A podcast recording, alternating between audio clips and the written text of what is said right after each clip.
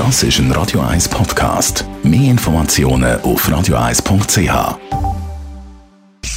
Sprechstunde auf Radio 1. Ja, es wird badelt, badet in der Schweiz in diesen Ferien und vor allem jetzt, auch wenn es so heiß ist wie diese Woche. Baden im See, baden im Bergsee, baden im Fluss oder im Pool. Und natürlich kommt es auch immer wieder mal zu Badeunfällen. Radio 1 als Merlin Guggenheim, wann passieren die meisten Unfälle? Es sind vor allem eine Fehleinschätzung von der Situation und der eigenen Fähigkeit, der Schwimmfähigkeit, die dazu führen, dass es Badetote gibt. Und darum betreffen die Badetoten in drei von vier Fällen auch männliche Wesen, nicht Frauen, die ein bisschen gescheiter sind.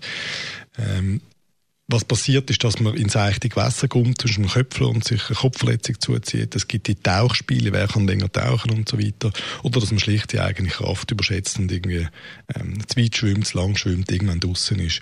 Und die, die Menschen, die sinken dann in dem Erschöpfungszustand, wenn sie keinen Fuß mehr haben, äh, nicht mit viel Schreien und Winken, also die, können einfach rund, wenn sie müde sind. Wenn man so einen Badeunfall beobachtet, wie reagieren?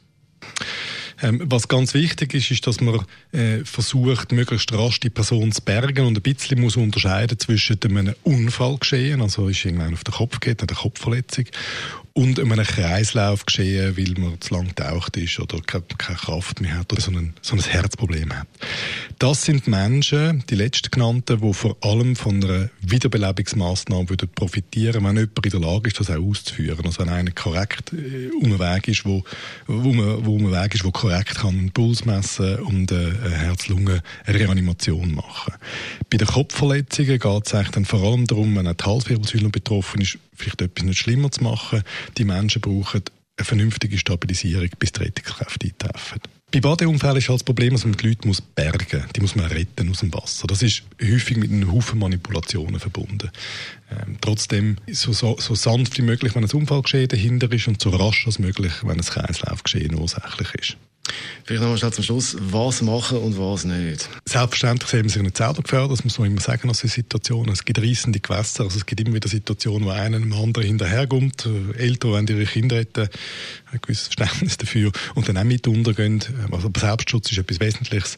Und das Zweite ist, ähm, die Situation richtig einschätzen. Das Erste ist Rettungskräfte alarmieren und das Zweite ist versuchen, die Situation so gut wie möglich zu überbrücken mit einer Herz-Lungen-Massage, wenn das zum Beispiel ein Thema ist, oder mit einer vernünftigen Stabilisierung von einer verunfallten Person, bis die Rettungskräfte eintreten. Unser Radio 1 als Merlin Guggenheim es zum Thema Badeunfall. Das Ganze gibt es zum Nachlass als Podcast.